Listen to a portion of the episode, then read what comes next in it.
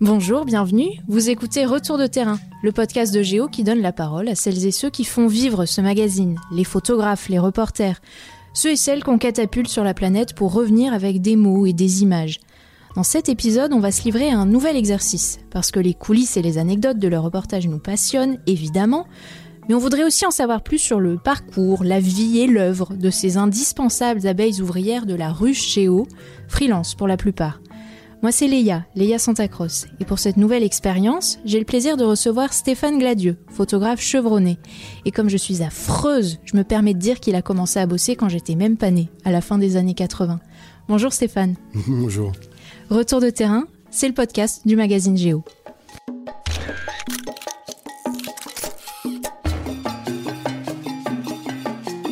Retour de terrain. Chaque mois, les reporters de Géo posent leurs valises et vous emmènent en voyage.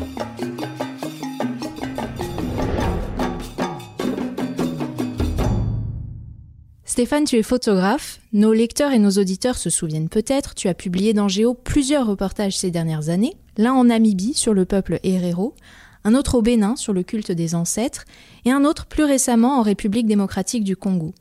Je précise que tu as beaucoup baroudé ailleurs sur la planète ces 30 dernières années, la Roumanie sous Ceausescu, l'Afghanistan sous les talibans, la Corée du Nord également. La photo, tu y es venu comment?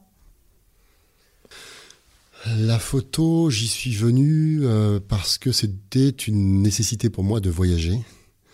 Euh, et euh, que finalement, je me suis rendu compte assez rapidement que l'écrit et la radio ne me convenaient pas suffisamment, en fait et que la photographie correspondait parfaitement, euh, me correspondait parfaitement comme, euh, comme médium.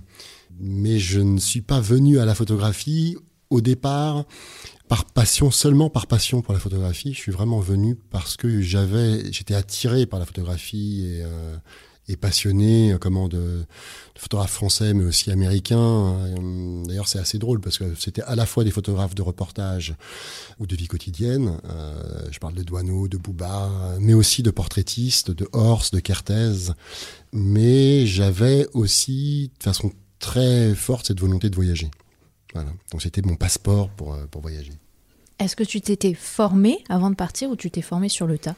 Non, en fait, je me suis formé sur le tas, ce qui a été euh, assez long, euh, finalement, parce que j'ai vraiment, euh, finalement, la sensation d'être photographe depuis véritablement 5 ans seulement. Donc, c'est assez, assez court, ça fait 30 ans que je fais de la photo.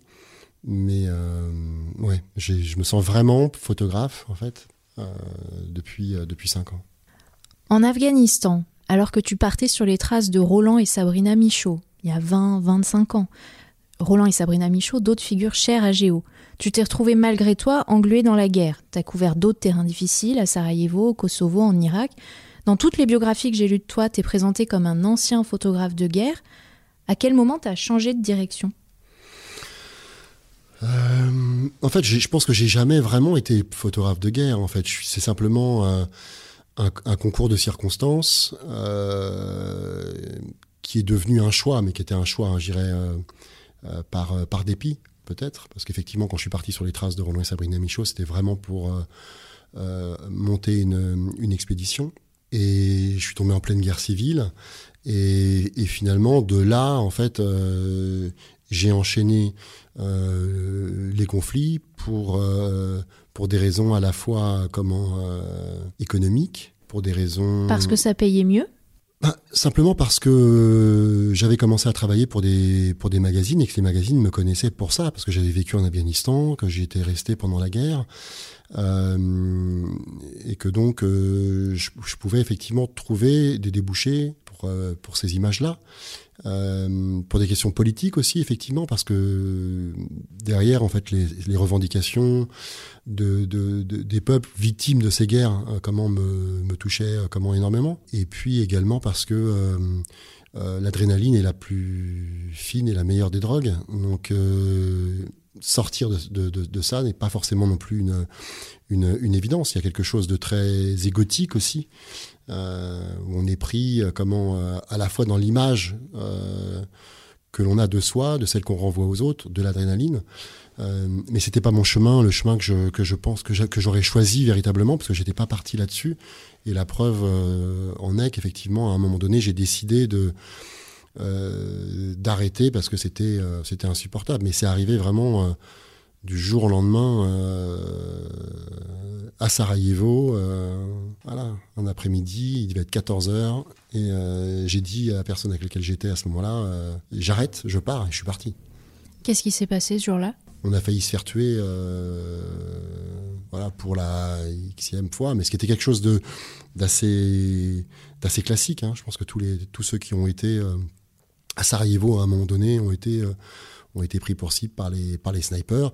je pense que c'est un ensemble d'accumulation de, de, de, choses qui à un moment donné euh, je voyais plus finalement le sens à tout ça et hum, je suis pas quelqu'un qui euh, qui va prendre des risques de façon gratuite simplement pour euh, pour le plaisir du risque. Il fallait que derrière ça ait du sens. Et ça c'était il y a combien de temps? Parce que tu disais ça fait cinq ans que je me considère comme photographe. Ça c'était en 92 93. Donc après il y a eu un long chemin. après il y a eu un long chemin parce que finalement de, cette période-là chaotique, je suis passé à, des sujets vraiment de fond, toujours dans des pays effectivement euh, compliqués. Je pense que ce sont des zones qui me conviennent aussi, dans lesquelles j'évolue euh, assez aisément, entre guillemets. Et de là, en fait, je suis. Euh, j'ai continué à travailler comme ça pendant presque deux décennies, on va dire. Et ta prédilection pour le portrait, ça devient d'où? Ma prédilection pour le portrait, ça vient de déjà d'une très grande sensibilité à ça euh, très tôt.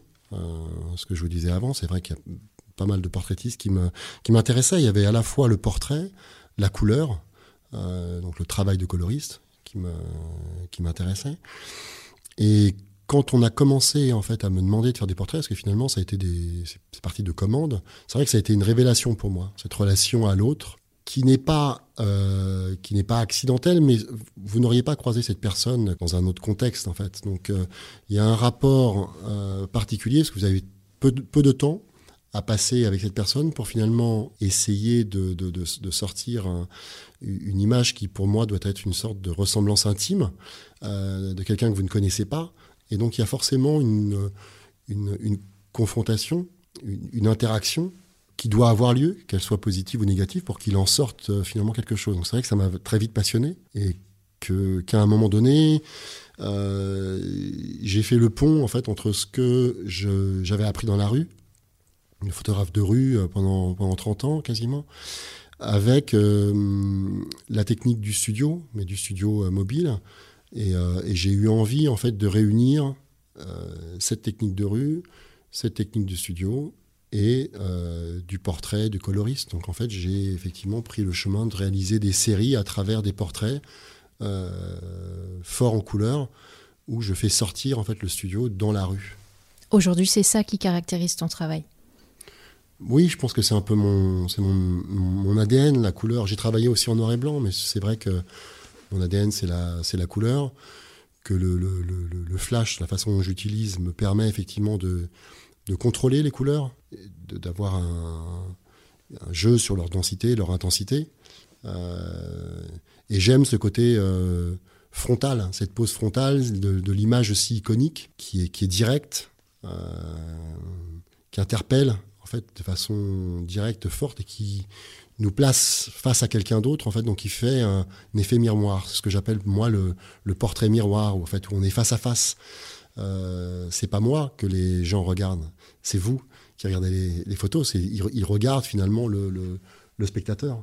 J'existe plus finalement euh, dans ces images. Et c'est très bien comme ça. Et tu as un travail particulier sur la couleur, lequel? Un travail particulier sur la couleur, bah, à la fois dans les choix que je fais, euh, c'est-à-dire que je réagis effectivement, je pense à certaines j'aime la couleur déjà, donc euh, et après comme je joue sur l'association entre le, le, le, premier plan, mon sujet et l'arrière-plan, euh, que j'ai cette euh, capacité de choix. c'est clair que je fais des, associations de couleurs qui ne sont pas accidentelles. Et que le flash me permet de. le, flash de studio, hein, parce que c'est des flashs qui sont quand même assez, assez puissants, me permet en fait d'avoir trois sources de lumière ou quatre sources de lumière. Le soleil, plus les flashs que j'ajoute. Et ça, ça me permet effectivement de, contrôler l'intensité euh, des couleurs, le contraste, de jouer sur le contraste des couleurs. Donc oui, il y a un travail de couleurs qui est assez, qui est assez fin, je pense. En tout cas, j'espère. Je confirme. Et je l'évoquais au début de cet entretien, on te connaît dans Géo pour tes photos en Namibie, au Bénin et en RDC. Je sais que tu es basé en région parisienne, mais est-ce que tu entretiens un rapport particulier avec le continent africain? Oui, j'entretiens un rapport particulier avec le continent africain. Euh, très particulier même parce que j'ai quand même beaucoup voyagé. Hein. Je suis allé dans des dizaines, des dizaines de pays et que pendant toute une période, j'ai soigneusement évité l'Afrique. Et je, ne saurais pas l'expliquer. Elle me faisait peur. Elle me faisait peur, mais de façon vraiment intime, profonde. C'est quelque chose qui me, qui me, qui finalement me, me perturbait même. Je connaissais l'Afrique du Nord et j'ai découvert l'Afrique euh, en, véritablement en 2010-2011, justement au Congo, en partant au Kivu. Et ça a été, ça a été une révélation, en fait. Ça a été une révélation euh, très forte. Euh, et d'un point de vue spirituel, en fait, ça, ça m'a permis d'aligner, en fait, euh, des, sensations, des émotions, des croyances intimes que j'avais déjà ressenties finalement ailleurs. et oui, j'ai une une fascination, un respect, un amour pour le, pour le continent africain et pour les Africains, pour leur façon de vivre, leur approche de la vie, leur relation à la mort, euh, justement ce, mysticisme, leur relation à la nature, au vivant. Oui, c'est effectivement sont des, des, des, choses qui me parlent de façon très profonde. Et la Corée du Nord alors, pourquoi? Parce que je rappelle que c'est le dernier livre que tu as mm. fait paraître. On peut voir tes photos donc dans ce bouquin paru en 2020 chez Actes Sud. Euh, la Corée du Nord, pourquoi? La Corée du Nord, parce que je pense que c'est une fascination euh, pour, euh, pour tout le monde.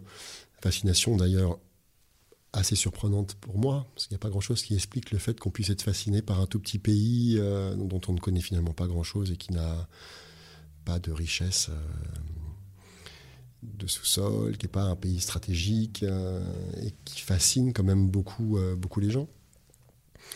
Euh, je voulais y aller depuis, depuis très longtemps. C'est vrai qu'au cours de mes voyages, euh, j'ai eu l'occasion de passer quand même pas mal de temps dans différentes dictatures euh, africaines, sud-américaines, européennes. et que celle-ci est quand même, je pense, véritablement l'une des dictatures les plus, les plus stables, les plus solides, qui a survécu depuis 70 ans. Et, euh, et que cela me questionnait vraiment énormément de savoir pourquoi euh, est-ce que ce régime dynastique avait survécu euh, à la chute du mur de Berlin, où ils voient ce jour-là finalement s'évaporer tout leur soutien politique et économique, survécu à un des embargos les plus durs qu'on ait jamais infligé comment, à un pays, sachant qu'ils ont effectivement peu de ressources qu'est-ce qui fait finalement que, euh, que, ce, que ce régime ait survécu. Et c'est vrai qu'au fond de moi, j'avais cette, euh, ce début de... Je pensais être une réponse, effectivement, euh, qui n'est pas tellement pas politiquement correcte, qui était qu'effectivement que la population n'y était pas étrangère politiquement pas correcte, parce qu'effectivement, comment pourrait-on souhaiter, comment soutenir un tel régime? Mais je pense que les choses, elles sont pas binaires, elles sont pas forcément aussi simples que ça. Et c'est vrai que j'avais envie de d'essayer de, réaliser un portrait de la société nord-coréenne, ce qui était quand même un peu, barré, hein, il faut le dire, euh, au début. Les chances de, réussite, elles étaient assez faibles. Et c'est ce qui m'a conduit en fait à, partir en, Corée du Nord, parce qu'en plus de ça, j'ai eu à un moment donné une, opportunité par un de, mes amis, euh, Adrien Gombo, qui m'a permis d'entrer là-bas.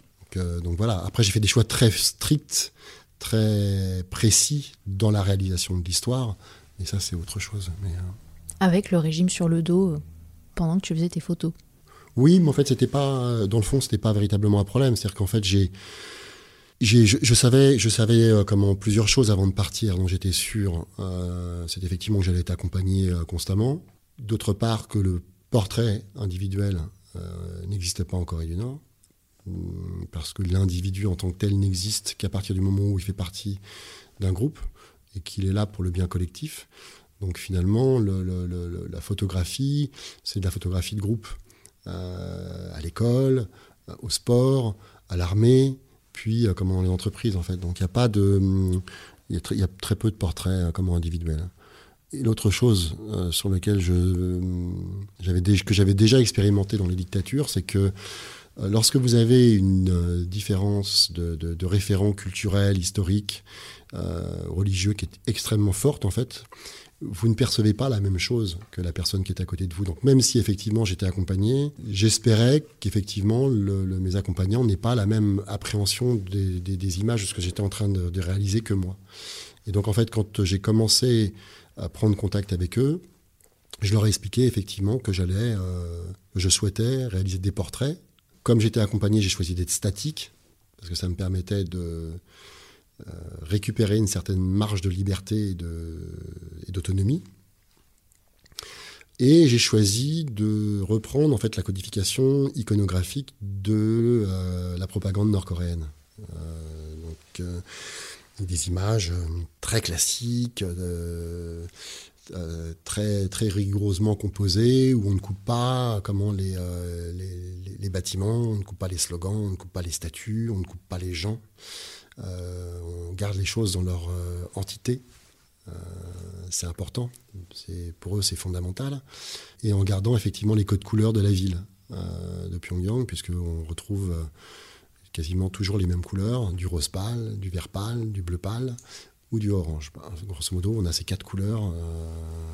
voilà. Et j'ai gardé cette codification, ce qui m'a permis en fait de devenir compréhensible pour eux.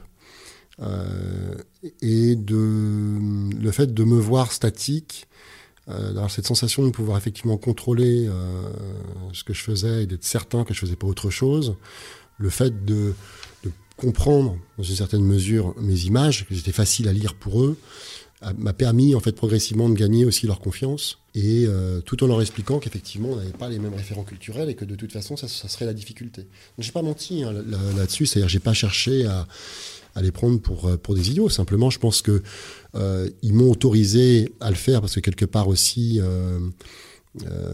ça leur permettait de, de, montrer une autre image de leur pays. Et moi, ça m'a permis de montrer ce qu'on ne voyait pas. Donc en fait, c'est une forme de, de collaboration directe, sachant qu'en même temps, j'ai jamais véritablement compris totalement ce que percevaient et eux n'ont pas totalement compris ce que moi je percevais. Donc c'est ça qui est intéressant, je pense, à la fin. Et dans ton livre sur la Corée du Nord, justement, tu remercies ta femme pour sa patience le temps de tes absences, mhm. pour son soutien et ses conseils avisés.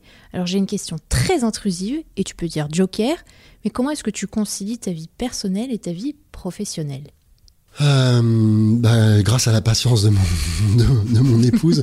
non, mais je pense que voilà, on s'est on, s'est connus, euh, on était tous les deux euh, comme reporters. Euh, on a voyagé ensemble, parce que notre, notre voyage de noces était en Afghanistan pour euh, réaliser le l'expédition que je n'ai pas pu réaliser lorsque je suis tombé en 92 comme au milieu de la guerre civile. Donc on y est retourné en 98, ce qui était quand même à l'époque, qui n'était plus la guerre civile, mais c'était les talibans. Donc ça vous donne déjà une idée de la femme que c'est, et qu'on a toujours continué en fait à, travailler ensemble, même si à un moment donné elle a arrêté elle de, de, voyager parce que euh, on avait des enfants et parce qu'aussi elle a pris la décision de qu'on n'ait pas euh, qu'on n'ait pas mis tous les œufs finalement dans le même panier prendre le risque d'être euh, comme au même endroit au même moment, c'était quand même compliqué. voilà, mais après on a toujours comment continuer à travailler, c'est-à-dire que les textes que vous pouvez voir qui accompagnent en fait les séries que je réalise, euh, sont tous comment euh, réalisés avec elle et par elle. Est-ce que la crise sanitaire mondiale que nous vivons actuellement change ta façon de travailler? Bah Forcément, parce que déjà je travaille peu. Alors que d'habitude, je travaille quand même euh, souvent. Après, euh, est-ce que ça va changer euh, comment euh, les choses? Je pense que ça me donne des idées. Ça m'a donné des idées effectivement sur des séries prochaines que j'ai envie de réaliser. Euh, après, ça m'inquiète plus effectivement, c'est quand on est portraitiste, euh, comment de voir effectivement des gens qui sont masqués avec. Euh, Et là, on parle de masques sanitaires. Voilà, moi ce que j'appelle un peu des, un peu l'impression qu'on a des couches culottes sur le sur le visage. Donc c'est vrai que c'est un truc qui me dégoûte un peu. je me demande comment je vais faire effectivement pour pouvoir retrouver une, une, liberté dans les rues si effectivement les, les, les gens continuent à être masqués comme ça. Et toi qui, n'as cessé de voyager ces 30 dernières années, est-ce que tu comptes par exemple te recentrer sur des reportages plus locaux? Dans ce pays qu'on appelle la France par exemple euh, Oui, en fait, en même temps, je suis suis pas pressé. Euh, mais j'en réalise quand même, parce que là j'ai réalisé une série qui va, être exposée au Stade de France sur la, diversité dans le, dans le 93. Euh, ça c'est passionnant. Euh, j'ai des projets quand même ici, mais c'est vrai qu'il il y a certaines idées que j'ai et que je réaliserai certainement un peu plus tard, parce qu'à un moment donné, je pense aussi où je vais certainement me calmer, hein, plus avoir envie de, voyager autant et où je serai certainement plus, euh, plus en France. Une interrogation plus parcoursup. Quel conseil donnerais-tu à un ou une jeune photographe qui voudrait faire du photojournalisme aujourd'hui? Oh là là Quelle drôle d'idée quelle drôle d'idée. C'est quel conseil? Merveilleux chemin, euh, mais extrêmement ardu. Je ne veux pas décourager les gens, mais euh, le conseil que je donnerais, c'est de ne pas regarder euh, finalement cette, ce métier avec trop comment d'exotisme et de, et de fantasme. Toute liberté a son prix. Euh, et c'est quelque chose qu'il faut pas euh, qu'il faut pas négliger. Donc je pense qu'il faut véritablement avoir euh, que ce soit vraiment une passion absolue, que ce soit vraiment quelque chose de viscéral. Si vous ne ressentez pas une volonté viscérale, farouche de, de, de voyager, de raconter, de transmettre, je pense que c'est pas la peine d'entamer ce chemin. En fait, c'est trop trop difficile. Surtout qu'aujourd'hui, effectivement, les, les, les, les débouchés euh, se réduisent, on va dire, d'année en année. Une question parfaitement auto-centrée. Est-ce que tu entretiens un rapport particulier avec le magazine Géo? J'entretiens euh, comment une relation particulière avec le magazine Géo parce que c'est un magazine qui m'a toujours euh, qui m'a toujours fait rêver. Voilà, petit, j'avais deux magazines qui me faisaient rêver, un magazine américain qui s'appelle National Geographic et un magazine comment français et allemand parce qu'il y avait Géo, il y a Géo Allemagne et Géo France. Euh, qui m'ont toujours fait euh, rêver par la qualité de, de, leur sujet et surtout par la place qu'ils donnaient euh, comment, aux photographes, à la qualité d'impression et à la richesse de ces propositions de, de, de, reportages ou de séries. Donc oui, effectivement, voilà, j'ai toujours eu un contact. ça fait comme des années que je suis en contact et que je travaille avec avec Géo de manière intermittente mais régulière. Et on te remercie. Quelques questions qui appellent des réponses courtes. Je voudrais qu'on parle brièvement de ton matériel. Tu bosses avec quel appareil? J'ai dix appareils différents, donc ça dépend en fait du sujet que je réalise et de, des conditions dans lesquelles je me trouve. Donc ça va effectivement de petits 24-36 euh, euh, Leica ou Contax quand je travaille effectivement en film à des 6.6 euh, Rolleiflex. Euh, mais donc ça c'est vraiment les ça fait vieux dinosaure, mais. On adore les dinosaures. Et aujourd'hui, euh, comment, euh, sur la partie numérique, je travaille beaucoup en Nikon, énormément en Nikon, euh, des 850, des 5, et également avec des gros boîtiers Fuji. voilà, qui sont vraiment les appareils, on va dire, dernier, dernier cri les plus modernes. Je ne te demande pas si tu es plutôt couleur ou noir et blanc, tu nous l'as dit. Euh, est-ce que tu as un objectif préféré? Euh, Le 35 mm. Voilà, le 35 mm avec le 85, oui, c'est mes deux optiques euh, préférées. Quand tu sors le studio dans la rue pour tes portraits, est-ce que tu utilises un monopode, un trépied ou rien de tout ça? Jamais. Merci Stéphane Gladieux d'avoir participé au podcast Géo Retour de terrain. Géo ne serait pas Géo sans des énergumènes de ton espèce. Merci à Lucas Vibo pour les moyens techniques et à Emeline Ferrard pour la réalisation. Merci à vous de nous avoir écoutés. Je rappelle qu'on est sur toutes les plateformes, Apple Podcasts, Deezer, Spotify, Castbox et sur notre appli maison AudioNow lancée par M6 et Prisma Media. N'hésitez pas à en parler autour de vous, à nous adresser des commentaires et à nous laisser quelques étoiles. Et parce que Géo est un magazine qui se lit aussi avec les oreilles, je vous dis à très bientôt pour un nouvel épisode de Retour de terrain.